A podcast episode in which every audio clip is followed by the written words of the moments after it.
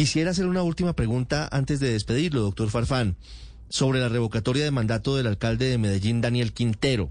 Ayer hablamos aquí con el doctor Alfonso Portela, que es el abogado del alcalde Quintero en este proceso, y le hacíamos una pregunta directa y concreta. Y yo quiero trasladársela a usted porque usted es la persona que es mencionada en ese episodio. Usted, doctor Farfán, tiene una amistad íntima con Alfonso Portela, abogado de Daniel Quintero, que lo llevara usted a declararse impedido en el trámite, en el estudio de la revocatoria. Pues en primer lugar, yo no soy la persona que verifica ni da el dictamen de las firmas. Eso está a cargo del director de censo electoral. Eh, no soy yo.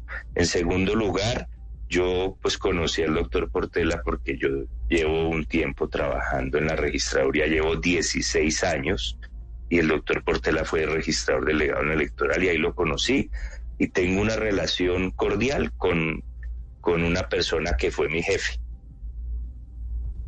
Sí.